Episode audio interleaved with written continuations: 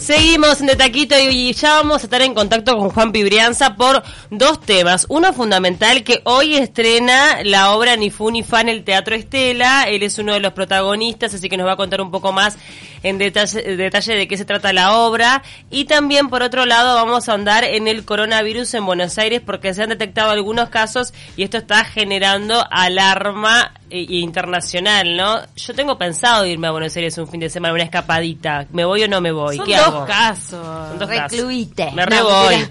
Me voy. Y Juanpi, como no podía ser de otra manera, también va a traer a el aire de Taquito una polémica que hay en la vecina orilla, ¿cuándo no? Sí, entre Granata y Luciana Salazar. Nos mandó un mensaje Esther bien lindo que dice, me trasladaron más atrás mucho y recordé mi infancia en el barrio Reducto y los carnavales en el club Drico. ¿Cuál es ese club? Donde ensayaban los asaltantes con Ah, patente. Los asaltantes con patente. Ay, ¿Cuál será el, el club? Porque La, me- quedó- la memoria emotiva que trae el carnaval es una cosa impresionante, la verdad. ¿eh? No, hay, no hay lugar donde uno no empiece y, y, y- y salte otra. Decir, y te acordás de esta otra y de esta otra, de esta otra, y bueno, y eso arma ronda. Estamos con Juanpi al teléfono ya. Perfecto. Juanpi, ¿estás ahí? Buenas, buenas. ¿Cómo andan, chicas? ¿Cómo están por ahí? Bien, bárbaro. ¿De qué quieres arrancar a hablar? Arrancamos del coronavirus, o sea, de lo más grave a lo, lo más liviano que puede ser. están esta- ninguneando a Granata y a Salazar. Bueno, no, pero hablemos de cosas importantes en Y principio. después, y después en- entre lo importante de tu estreno. Obvio. Me encanta, me encanta, dale, perfecto, vayamos por ahí. Coronavirus, bueno, nos tiene a todos obviamente como locos, estamos todos ahí atentos y se confirmó eh, el segundo caso ya en Argentina. En realidad, eh, estos son los dos casos que están confirmados. La persona, el último caso es un, un chico de 23 años que, bueno, fue ya fue diagnosticado y que está internado, digamos, como en aislamiento. Pero ya hay 11 pacientes que están aislados. Algunos están en domicilios y otros están internados. ¿Por qué? Porque tuvieron contactos con esta persona. Esta persona vino del norte de Italia, este chiquilín de 23 años. Entonces, por ejemplo, seis pasajeros que compartieron el vuelo con él están en aislamiento. Su hermano, que lo fue a buscar a Ezeiza, también está en aislamiento. Una empleada de la clínica donde lo recibieron, también. Y después hay tres focos más, digamos, o tres pacientes que podrían ser posibles casos, uno en Córdoba, otro en Mendoza y otro en Entre Ríos. Las 11 personas en Argentina ahora están en, eh, digamos, en aislamiento y siendo eh, chequeados a ver si tienen o no el coronavirus. ¿Y sabes cómo ha sido la evolución del primer caso confirmado, un hombre de unos 60 años? Eh, en realidad, hasta el momento, yo, pa, vos sabés que había, ¿no es de 43 años el primer caso? Ah, puede ser, puede ser. No Creo sé. que es 43 Ah, y cu- 23. Capaz que me Bueno, equivoqué. Sí, lo el primer chequeo. caso era un hombre de, de alrededor de 40 años, fue Ah, lo que se informó. Pensé que era- tenía como 60, pero bueno, debe ser ese. No, por la- que está, está bien. Están los, Ah. los dos casos to- están en, en buen estado, digamos. Ah. Este, y está, est- obviamente están en buen estado. Gripe. en- claro, es como, es que en realidad recordemos, para la gente, es tipo, vos, estas personas, por ejemplo, sintieron tos, eh, algo de, de fiebre y dolor en el cuerpo, como de malestar general. Mm. Y bueno, ahí empezaron los chequeos y, y chau, coronavirus. Sí, recordemos Pero- que hemos hablado con algunos especialistas y nos han comentado que el 80% de las personas que se infectan lo hacen de manera súper leve y que se recuperan con durante Como este- una gripe, como una un gripe con nada, tipo, Totalmente. con nada, con Ah. aislamiento y cama. Como son estos dos primeros casos, parece- amerita lo del tema del aislamiento y todo y la internación de una. Sí, ¿no? Claro, mandando claro, más que a no la se casa. propague, digamos. Otra cosa que me parece que está bueno destacar es que, mm, ¿se acuerdan? Eh, lo que dicen los especialistas es que a diferencia de, de la gripe, por ejemplo, em, población de riesgo, hasta el momento no se han presentado casos de niños, de embarazadas, cuestiones que sí suceden con gripe, no ha pasado con esto del Es coronavirus. verdad, dicen como que no ataca a niños, es raro. Sí, que lo- la infancia no es uno de los grupos de riesgo, sí los inmunodeprimidos por la posibilidad de, de desarrollar complicaciones más graves ante el mismo virus, en realidad. Exactamente. Y hacer el repaso de, eh, también lo que dicen los especialistas, no salir a comprar barbijos como locos, dejarlos también para los especialistas de la salud en nuestro país, porque es muy probable que empiecen a aparecer casos en Uruguay, esto va a llegar, no salir como locos a comprar los, los barbijos porque tampoco tiene sentido, sino dejarlos para los especialistas, porque si no se, acaban, de hecho ya están eh, siendo de escasez en diferentes países y también en nuestro país en las farmacias se están escaseando, entonces no salir como locos a comprar. Claro, no dejar al personal de la salud sin los barbijos y todo lo que necesitan para atendernos como corresponde.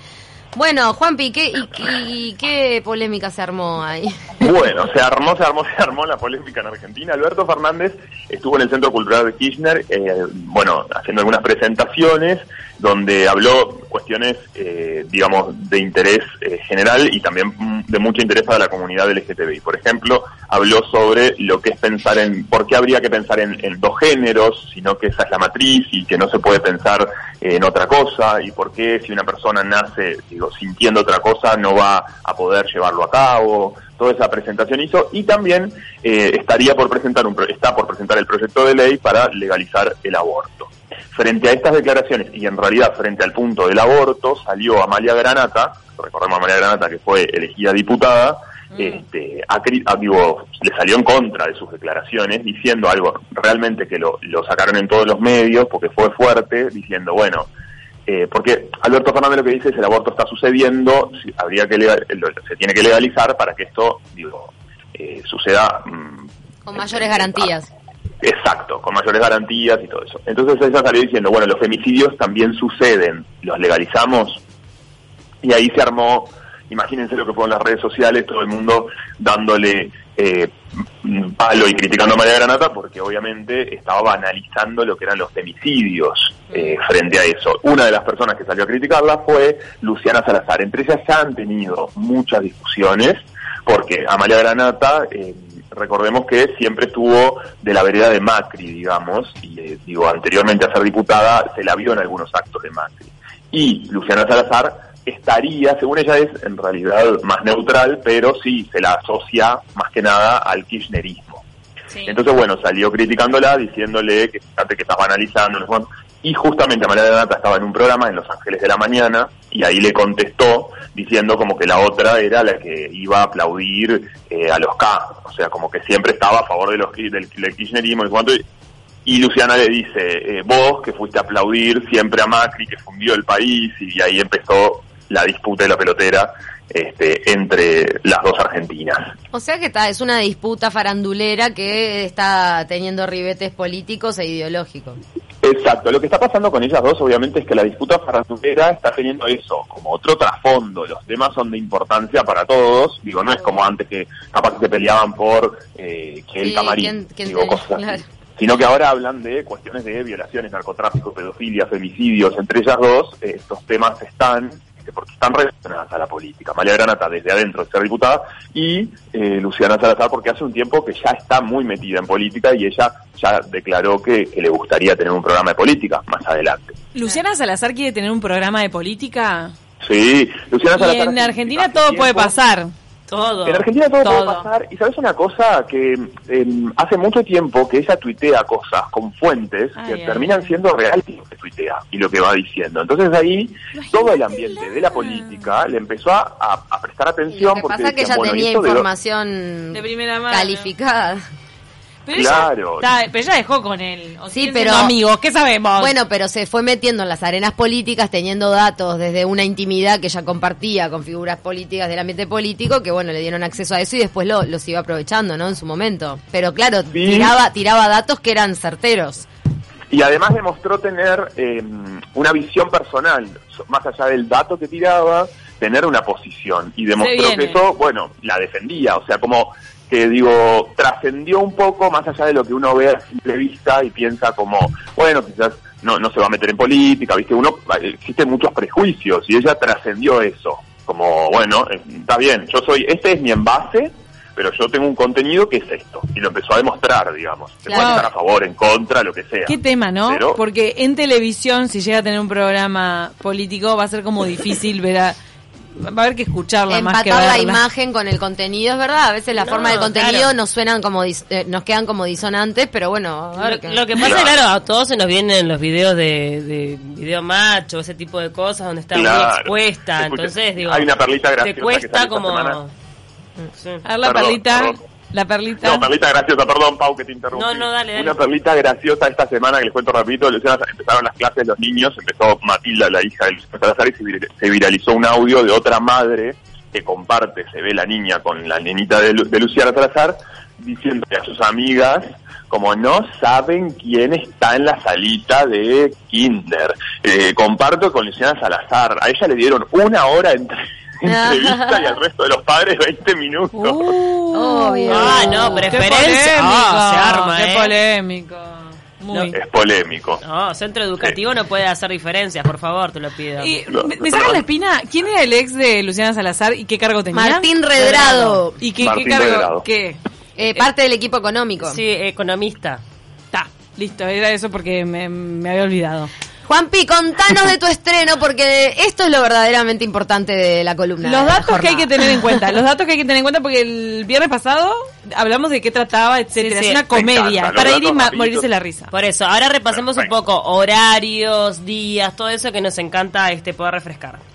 Me encanta, todos súper invitados. Es, estrenamos hoy y vamos todos los sábados de marzo en el Teatro Estela a las 21 horas. La obra se llama Ni Fu ni Fa, es una comedia para venir a reírse, divertirse y salir pensando un poco. Tiene algo que ver con el fútbol, aparece ahí el fútbol y, y la disputa entre el fútbol y, y la vida misma. Y lo digamos. vincular, ¿no? Cuánto le damos, eh, cuánto le prestamos atención a las a las relaciones, a lo vincular, eh, en detrimento del entretenimiento. Juanpi, yo me parece Total. que te voy a ir a ver y un poquito te voy a odiar. Si sos, encanta. si sos el que interrumpe la final de la Libertadores, No, no, te voy a odiar. Yo estoy en tu team, ya te dije. Claro, ay, por favor, fútbol, soy personas pegándole una pelota, dejate de pavadas, hablemos de lo importante. Claro. Juanpi, justo se te ocurre hablar en la final de la Libertadores, pero qué inoportunismo. Juanpi, Totalmente. hoy es a las 21 Totalmente. horas, ¿ya están eh, agotadas las entradas?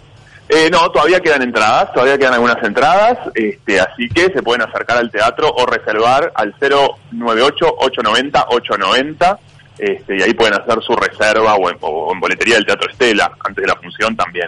Está Eh. divino el teatro, así que están todos, que, que vénganse ahí. Nueve de la Mercedes noche. y Tristán de la mucha mierda. Mucha mierda, Muchas gracias, chicas, las espero por ahí. Gracias, un besote grande. Como se dice en la jerga teatral, mucha mierda para desearle suerte a los actores.